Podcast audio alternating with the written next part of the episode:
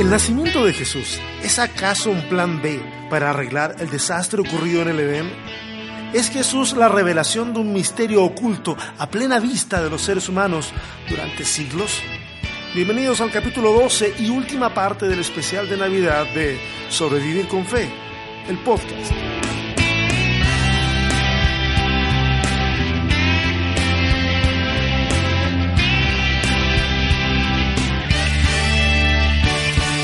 Tal a todos? ¿Qué tal a todas? Siempre es un gusto volver a encontrarnos a través de este programa que hemos llamado, este podcast que hemos llamado Sobrevivir con Fe. Estas últimas cuatro semanas han sido personalmente para mí muy interesantes. Eh, tenía eh, ganas hace mucho tiempo de poder eh, poner en una forma un poquito más dialogante o un poquito más cercana varios conceptos que tienen que ver con el nacimiento de Jesús, con el significado de, esa encarnación. Y creo que estas cuatro semanitas de este especial de Navidad por Adviento eh, ha servido para eso. El tema no se agota. ¿ah? El tema, yo creo que si el próximo año estamos todavía con el podcast en esta fecha, voy a hacer nuevamente un especial de cuatro semanas eh, y vamos a tocar un montón de otros elementos que pueden ser eh, todavía más interesantes que los que vimos. Eso espero. Yo creo hay varios que a mí me llaman mucho la atención y que significan para mí un, desafío para entenderlo. Entonces, si estás siguiendo este programa, te invito a que no le pierdas el hilo. Estoy tratando de ser lo más ordenado posible, aunque cada vez que me pongo a hablar eh, me desordeno. O sea, voy para un lado, después voy para el otro.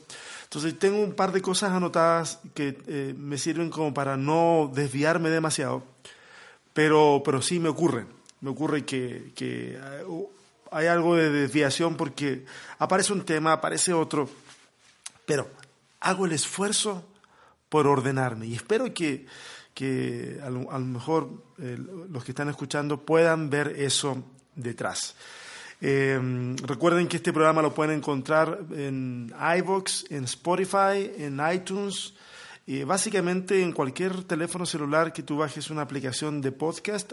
Eh, si lo buscas, va a empezar a buscar en todos los que los los servidores que ofrecen este servicio y va a dejártelo ahí. O sea, no es necesario que instales las aplicaciones que yo te he dicho, por si alguno y lo, había pensado. Y si crees de que esto puede servirle a alguien, yo te pido por favor compártelo. Eh, a mí me sirve mucho que, eh, que se comparta, porque si mi intención es poder ir avanzando en complejidad en algunas cosas. Entonces, en este tiempo estamos sentando bases de, de muchas cosas que más adelante las vamos a tratar con un poquitito más de, no con un poquitito más de algo, sino con un poquitito menos de cuidado, ¿ok? Todavía no quiero ser muy ofensivo para algunos oídos. Eh, quiero que, entiendan de que detrás de todo esto hay una buena motivación y la motivación es que podamos entender el texto bíblico de una forma tal vez distinta, pero que lo, entendamos que detrás de eso lo que está más distante es querer faltar el respeto al texto bíblico, a la revelación de Dios. Muy por el contrario. Lo que queremos hacer es que tome un aire distinto, eh, nuevos bríos para los cuestionamientos que surgen en esta generación. Una generación que se puede llamar posmoderna, una generación que algunos llaman postcristiana. Eh, así que tenemos muchos desafíos. Mejor, mejor enfrentarlos de cara eh, antes de estar dándole tantas vueltas al asunto. ¿ok?, Así que si alguno se siente incómodo con algunas cosas que digo, no se haga problema, le pasa a mucha gente y se hace con toda intención de que así ocurra. Ok, vamos al último capítulo entonces de este, de este especial de, de, Navidad, que no tengo idea cómo le vamos a llamar. A lo mejor mientras voy hablando se me ocurre el nombre de, de, este, de este capítulo. Ok, hablemos un poquitito de, un sentido más trascendente de, del nacimiento de Jesús? O, cómo podemos hablar de una forma más trascendente de esta encarnación? Eh, llama mucho la atención de que el primero de los evangelios que se escribe, que al parecer es el Evangelio de Marcos, no haya prestado atención al tema del nacimiento de Jesús. eh, llama la atención de que el Evangelio de Juan tampoco lo haga, al menos no de una forma directa. Eh, esto es porque eh, para los primeros cristianos el tema del nacimiento, creo que lo dije la vez anterior, no es tan, no tan trascendente, no es tan, no es tan importante. sin embargo, sí, sí Mateo y Lucas consideran de que es importante hablar del nacimiento porque cada personaje relevante las escrituras tuvo de alguna manera una relación con su nacimiento un tanto turbulenta. Por ejemplo, el gran profeta y sacerdote Samuel es producto de un milagro. Eh, otro personaje como Sansón, juez de Israel, se parece mucho en un sentido, voy a usar una, expresión que no es bíblica, pero es mitológica, eh, tiene un sentido muy cercano a los héroes de la antigua Grecia. Eh, y, muchos ven en el relato de Sansón un relato espejo eh, del relato de, Jesús, del nacimiento. Entonces hay una serie de cuestiones que tienen que ver con eso. Para los primeros cristianos no es tan, tan importante hablar de eso. De hecho, Pablo no, no lo toca en ninguna de sus cartas. Eh, es importante para ellos hablar de el Cristo. Esa es la expresión, el Cristo. Cuando yo era niño, y una vez eh, alguien en una escuela dominical preguntó, ¿por qué aparece Jesús y luego aparece Jesucristo? Entonces yo recuerdo que la maestra de la escuela dominical, o maestro, ya no me acuerdo, dijo, no, lo que pasa es que después de que Jesús es crucificado, y ahí agarró la palabra, entonces se llamó Jesucristo, porque fue crucificado. Ah, nosotros quedamos felices con, la explicación que nos dieron. Más adelante alguien lo hablaba así como eh, Jesucristo, eh, casi como si fuera Jesús Cristo, como el apellido, ¿ah? como, lo dijimos, como lo que habíamos dicho hace un tiempo atrás de María Magdalena, y que pensamos que Magdalena es el apellido, y no, significa que simplemente es de Magdala, okay, no es parte de su nombre o Juan el Bautista, así como que el Bautista fuera su apellido paterno. Y no, es simplemente la función que él desarrolla, bautiza. Y así a Jesús se le conoce como el Cristo. La palabra Cristo es una palabra griega que significa ungido. La palabra en, hebreo era la palabra Mesías. ¿ok? Eh, entonces cada, cada persona que era ungida en el Antiguo Testamento era un tipo de Mesías. En el griego entonces es Cristo. Pero, pero en Jesús vemos al Cristo o al Mesías en un sentido único, trascendente, relevante, distinto de los anteriores. Pero eventualmente tocaremos el tema del mesiasgo de Jesús en relación con los otros Mesías del Antiguo Testamento y vamos a ver de que, de que sí es importante hincarle ahí un poquito el diente para entender más a profundidad la idea que está detrás del Cristo.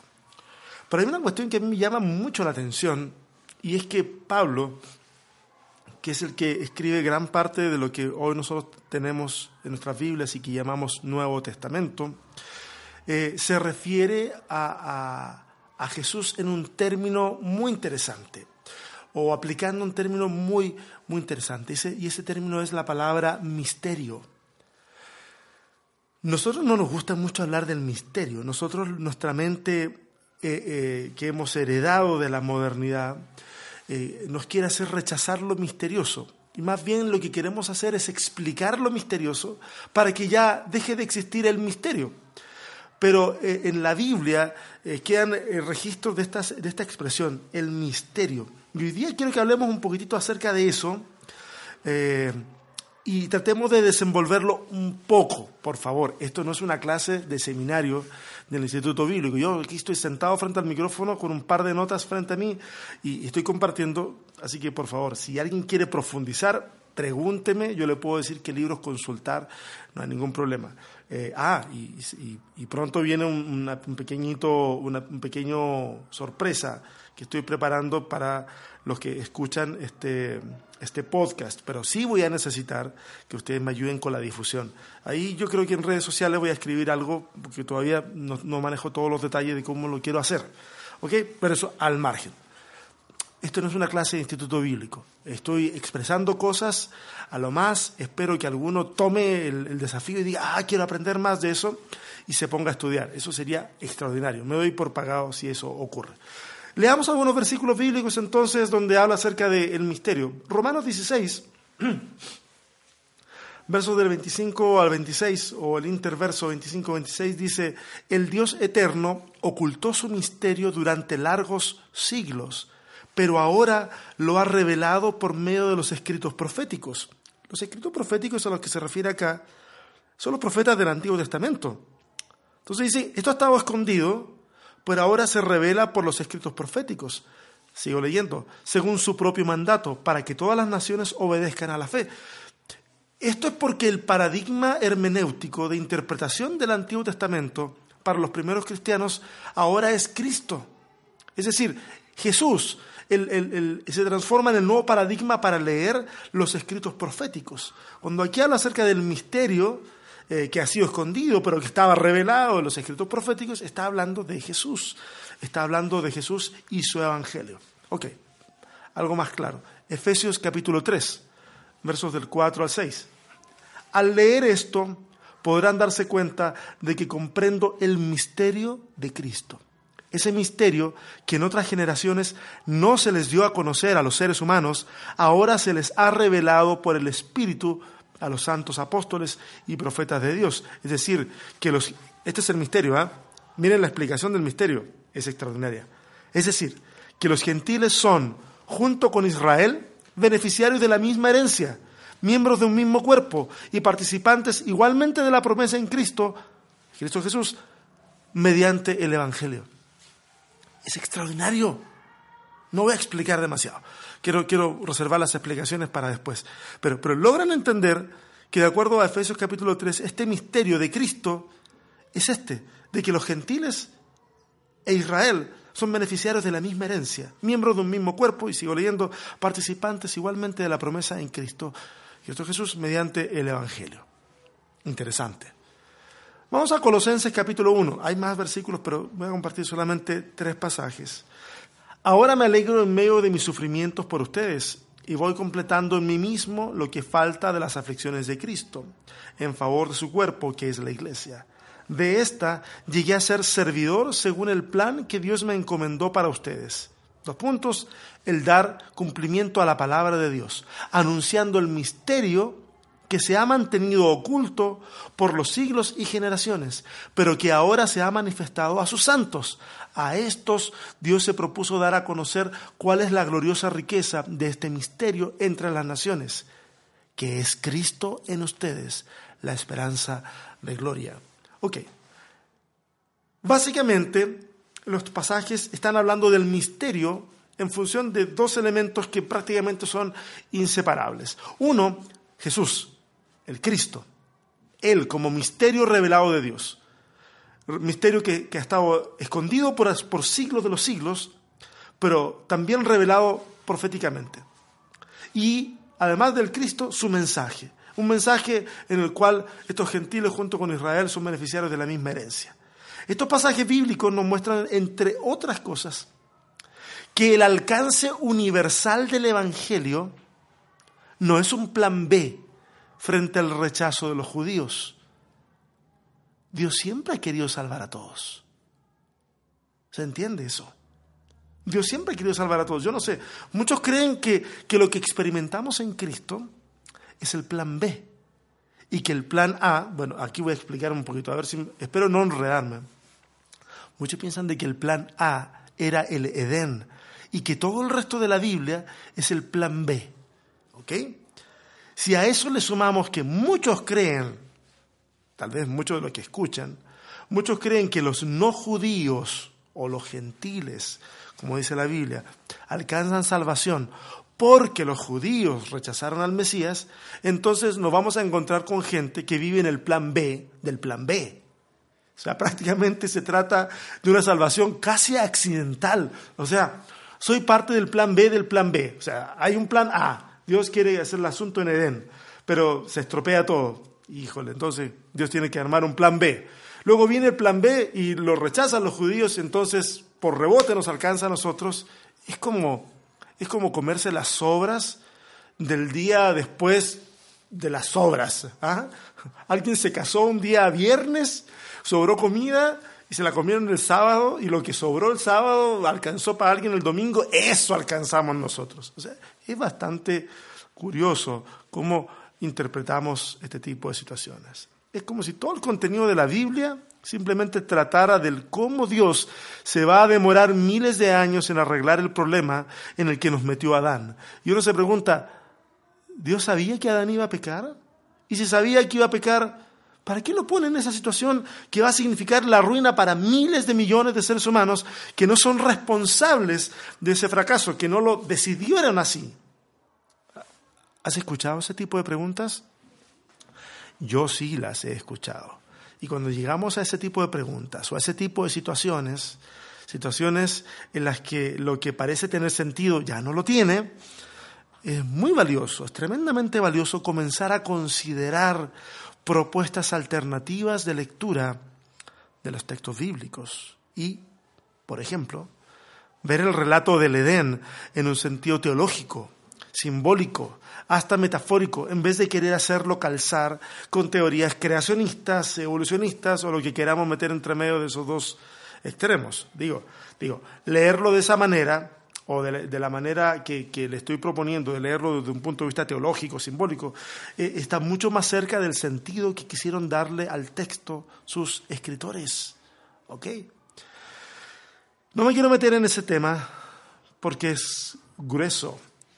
Pero volvamos, volvamos al asunto, volvamos al asunto. Eh, Jesús es la encarnación del logos de Dios, el verbo, la palabra. Esa palabra de Dios en mayúsculas, ¿ah? palabra de Dios en mayúsculas, el Nuevo Testamento siempre se refiere a Cristo. Él es la palabra de Dios. Nunca se refiere a un grupo de textos. El grupo de textos que nosotros llamamos la Biblia o llamamos palabra de Dios, son palabras de Dios en una categoría diferente. Pero el logos de Dios, la palabra de Dios, es Cristo. Y Juan lo pone en su evangelio, pone que, que es este verbo que se encarna, el que es el creador del universo. De hecho, Juan, cuando comienza su evangelio, el evangelio según San Juan, está recontando el relato del Génesis, capítulo 1 donde comienza en el principio, el Génesis dice que en el principio creó Dios los cielos y la tierra. Y, y Juan capítulo 1.1 dice, en el principio era el verbo. Y comienza a hablar acerca de este verbo como agente creador. Lo mismo que ocurre en Génesis capítulo 1. Pero luego este, este agente creador es, es, es, es Jesús. En Cristo hay una nueva creación. En Cristo este creador se ha dado a conocer a sus criaturas de una forma personal. Ah, eso es muy interesante. La forma en que Juan introduce a Cristo en el escenario del escenario del mundo no es como lo hace Mateo ni Lucas ni lo hace Lucas, que son los evangelios que hemos visto antes. Eh, no lo hace de esa forma. La entrada de Jesús para Juan es la manifestación, y aquí espero, no quiero usar un lenguaje así, no, ni siquiera es elevado, sino un lenguaje como que no se entienda, pero espero que se entienda esto. Son palabras normales, pero a veces uno las usa de formas que la gente no las logra captar bien. A ver, para Juan, Juan va a mostrar a Jesús en su entrada al planeta Tierra, a la existencia, como la manifestación cósmica, suprema de Dios a sus criaturas. ¿Ok? porque es Dios mismo, eh, como aparece en, el encabezado del capítulo 1 de Juan. Es Dios mismo el que finalmente se va a hacer humano, se va a hacer carne. El Dios, el Dios lejano se hace cercano. El eterno se somete a las limitaciones temporales de su creación.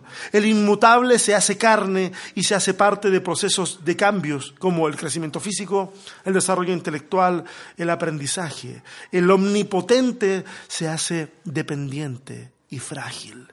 El omnipresente se hace simplemente presente en un solo lugar a la vez y durante mucho tiempo ni siquiera es capaz de controlar el lugar en el que estará, porque es niño. El omnisciente solo conoce lo que le es enseñado. La divinidad, como lo va a expresar poéticamente, como lo va a expresar poéticamente Filipenses capítulo 2, la divinidad se vacía de sus atributos majestáticos y se somete a sí mismo a vivir la vida como un ser humano regular, con las mismas limitaciones espaciotemporales de cualquier humano, con el acceso a la información que cualquiera de su época habría tenido, pero con una comunión estrecha con el Padre. A veces nos cuesta entender lo humano que fue Jesús. Hemos estado hablando de forma tradicional tanto de lo divino de Jesús que nos cuesta en demasía hablar de lo humano. Mira, es por eso que, que Jesús se aparta a orar a solas. Constantemente en las escrituras vemos de que Jesús se va al monte o está a solas hablando con su Padre en oración. Eh, no son monólogos hablando consigo mismo. No, no, no, se, no, no, no se trata no se trata de eso. Para cumplir la misión de su vida, debe tener una relación más que cercana con Dios. Jesús no es, a ver, no quiero que nadie interprete esto como una falta de respeto, pero Jesús no es Dios haciéndose el tonto ¿ah? para hacernos creer que es humano. No, Él es humano. Se cansa, tiene sed, se frustra, se enoja, se alegra. Tiene un especial sentido del humor. El sentido del humor de Jesús es muy particular. No siempre nos damos cuenta cuando, cuando leemos, pero tiene un, sentido del humor muy particular. Se pone triste también y experimenta el dolor de la traición, pero también experimenta el gozo de la restauración de una relación. Ahora, todo eso que para muchas personas puede ser un problema, para mí, para mí personalmente, César Soto, es maravilloso. Así y todo, el Evangelio de Juan pone en boca de Jesús lo siguiente, el que me ha visto a mí, ha visto al Padre. Y, esa declaración cambia absolutamente el punto de comparación para entender a Dios. Y aquí quiero pedir disculpas anticipadas si es que eh, me enredo un poco. Voy a tratar de ser lo más claro posible. Si no queda muy claro, escúchenlo de nuevo. Si no queda claro nuevamente, eh, pues déjenos un comentario, pueden preguntar sin problema. Me explico. Para poder decir que Jesús es Dios, o decir que algo es otra cosa, tenemos que conocer esa otra cosa. Por ejemplo, voy a poner un ejemplo em, sencillo, eh, se me ocurre recién. Eh, para decir esto es un auto, debo saber qué es un auto. ¿Sí? ¿Se entiende? Tengo que saberlo, o sea, y tengo que tener en claro entonces de que eh, un auto cuenta con ciertas características y que si yo las observo eh, en, otro objeto, yo voy a decir, ese objeto, es, eso es un auto, porque conozco el auto. ¿sí? Entonces, para poder decir que Jesús es Dios, tenemos que entender cómo es Dios. Ese sería el punto de comparación. Ahora, tenemos que conocer a Dios y luego vemos algo que es igual y podemos decir, esto es aquello, o Jesús es Dios. Sin embargo, el texto bíblico dice en Juan 1.18 que el que ha dado a conocer a Dios es Jesús. Jesús ha dado a conocer a Dios. Por lo tanto, lo que podemos saber de Dios, al menos de una fuente mucho más directa, lo sabemos por Jesús. Ahora, ok, vamos procesando. Okay. Viéndolo desde ese punto de vista, más exacto que decir Jesús es Dios, expresión que comparto plenamente, es mejor decir Dios es Jesús. Jesús es el que dice, el que me ha visto a mí, ha visto al Padre. Mira, es como si Jesús dijera, todas las versiones de Dios que han conocido hasta ahora, sea por experiencia, sea por tradición, sea por algún tipo de revelación, todas esas versiones deben de someterse a mí. ¡Wow! Ok, ok. ¿Me van siguiendo? Yo no sé, a lo mejor alguien puede decir, este, este, tipo se está entusiasmando de algo que no es para tanto. A mí, yo sí encuentro que es algo extraordinario. Someter las versiones que tenemos de Dios a Jesús es una cuestión extraordinaria. ¿Saben qué? Porque lo, lo he dicho yo, lo han dicho muchos otros también antes, ni siquiera copiándome a mí, no, porque lo han dicho antes que yo, y, o lo han razonado desde, desde otros puntos de vista, y, hemos llegado a, a pensar lo siguiente, nosotros, de alguna manera, modelamos al Dios al que servimos. Usualmente el Dios al que servimos se parece demasiado a nosotros. Y luego ese Dios que hemos formado nos termina modelando a nosotros, a su imagen, a su semejanza. Alguien una vez escribió, Dios crea al hombre a su imagen y semejanza, y luego el hombre crea a Dios a su imagen y semejanza. Es por eso que aquellos que tienen una vida tan amargada y que dicen creer en Dios, con, curiosamente su Dios es bastante amargado, es bastante condenador, es bastante juzgador, porque asimismo son ellos. Y entonces ven reflejado en esa imagen eh, su propia imagen. Y, y, entonces lo que ven en realidad no es la imagen de Dios, sino una confirmación de sus prejuicios. Y todos nosotros tenemos imágenes de Dios que nos hemos formado a través de la tradición, a través de lo que nos enseñaron en la iglesia, etcétera, etcétera. Pero es necesario en este tiempo todavía más, volver a los relatos de los evangelios y ver a Jesús y ver de que así como es Jesús, es Dios. Todas las imágenes de Dios deben de someterse a Jesús. Si Jesús dice que hay que amar a los enemigos y anteriormente hemos leído que de parte de Dios se reciben mandamientos como matar a los enemigos, entonces esa imagen de Dios debe ser cuestionada. No lo vamos a hacer ahora, porque no es el tema de este podcast, pero debiera serlo. ¿Me estoy explicando? ¿Me explico?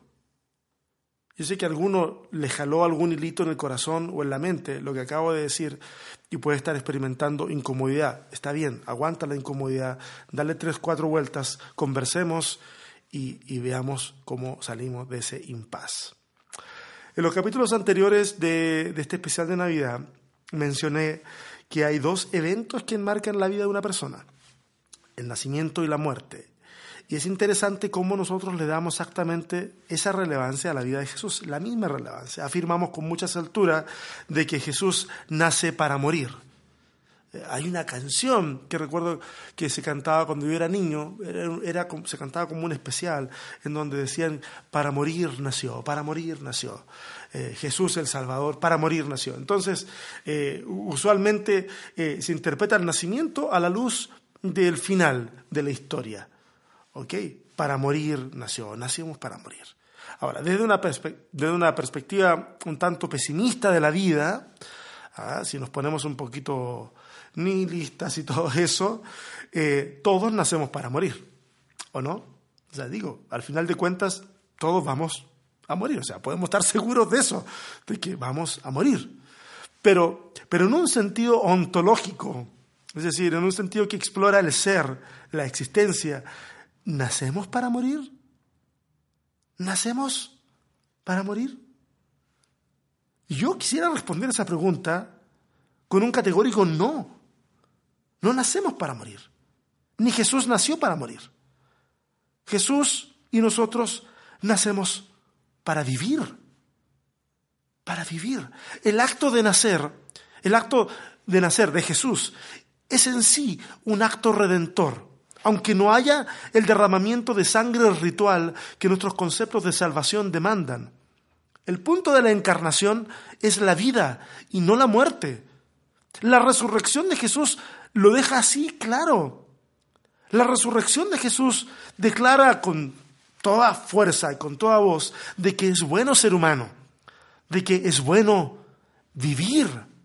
Mira, en otra ocasión vamos a hablar de las posturas teológicas acerca de cómo los primeros cristianos y los cristianos de la historia más adelante interpretaron la muerte de Jesús. Eso ya es un tema de, otro asunto, pero me voy a hacer cargo de ese tema, pierdan, pierdan cuidado. Pero el punto, quiero repetirlo, el punto de la encarnación es la vida, no la muerte.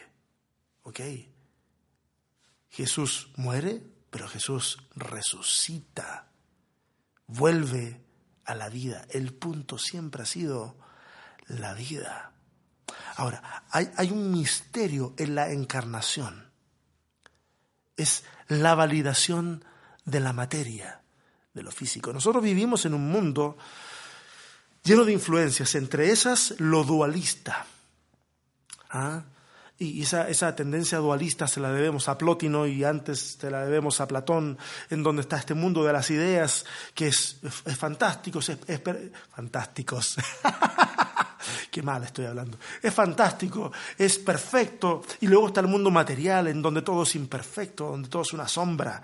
Eh, y, de repente tenemos, tenemos esa, esa, esa perspectiva, esa perspectiva de, de, de, las cosas y, y, vemos de que la materialidad es, lo, lo, lo, material es, es, está en un, punto inferior.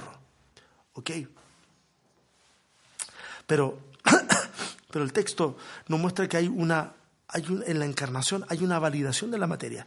Los cristianos hemos vivido en esa tensión de lo espiritual versus lo material, del, espíritu versus la carne, de lo que significa lo espiritual versus lo secular. Es ese dualismo con el cual nos manejamos nosotros que es insano. Por favor, abandónenlo. Si ustedes lo abrazan, abandónenlo, porque todo esto es un esto es un todo indivisible, se entrelaza en, este asunto. Y en la encarnación está la validación de la materia. Es, es como el, el eco del poema del Génesis, capítulo 1, donde constantemente Dios se pone, se pone en labios o en la actitud de Dios esta frase. Y vio Dios que era bueno. Y vio Dios que era bueno y vio Dios que era bueno. Y cuando Dios se hace humano, es como escuchar el eco que dice, y vio Dios que era bueno. Años más tarde, corrientes gnósticas van a querer explicar ese misterio de la encarnación suprimiendo la materia. ¿Ok? Lo corporal, de toda esta, de la ecuación salvífica de Jesús. Las influencias estoicas y epicúreas van a afirmar que el cuerpo es un estorbo para la trascendencia. Pero Dios, en su acto de encarnación, muerte y resurrección, dice, no, la materia no es mala. Lo espiritual no es una separación del mundo que nos rodea, es la integración de todo. Y, me emociona decirlo, parece que estoy predicando, me emociona decirlo, porque lo espiritual no es, lo repito, no es la separación, sino la integración. Yo sé que a algunos les gustan las citas bíblicas, así que aquí va un par. Colosenses 1, del 19 al 20, dice, porque a Dios le agradó habitar en él, está hablando de Jesús, con toda su plenitud y por medio de él reconciliar consigo todas las cosas, tanto las que están en la tierra como las que están en el cielo, haciendo la paz mediante la sangre que derramó en la cruz. Efesios 1.10 va a decir que, tiene, que la misión de Jesús tiene que ver con reunir todas las cosas en Cristo, en la dispensación del cumplimiento de los tiempos, así las que están en los cielos como las que están en la tierra. El asunto tiene que ver con integrar, no con separar. Basta de pensamientos dualistas que nos hacen ver como que hay cosas que pertenecen a Dios y cosas que pertenecen al diablo, o que en la creación hay cuestiones. A mí me llamó mucho la atención, es sobre todo en Halloween, donde de repente la gente eh, ve un murciélago y dice, no, esa es una cosa del diablo, o ve un gato negro, no, ahí a lo mejor hay una bruja encarnada. Eh, y uno dice, por favor, todo es una creación de Dios. Dios ha venido a reconciliar todas las cosas, todas las cosas, lo que está en el cielo como lo que está en la tierra, lo celestial y lo terrenal. De eso se trata. En la oración del Padre nuestro decimos que su reino venga, que se haga presente, lo queremos aquí en la tierra, queremos que su voluntad se haga aquí como se hace allá. Para terminar, simplemente decir que Jesús viene a responder una de las preguntas más antiguas del ser humano. ¿Estamos solos en el universo? Dios responde diciendo, yo estoy con ustedes. Jesús, el que Mateo llama el Emanuel, es Dios con nosotros. O como dice otra traducción, Dios es por nosotros. Dios no es imparcial. Él está de parte de aquellos que sufren. Está con aquellos que son oprimidos y con los que tienen que abandonar sus tierras porque corren peligro en ellas. Este Dios ha tomado parte entre los más despreciados de la tierra y los ha acercado a sí mismo, porque no solamente Dios es con nosotros, ahora Dios es uno de nosotros. Que tengan todos una feliz Navidad. Nos encontramos la semana que viene. Bye.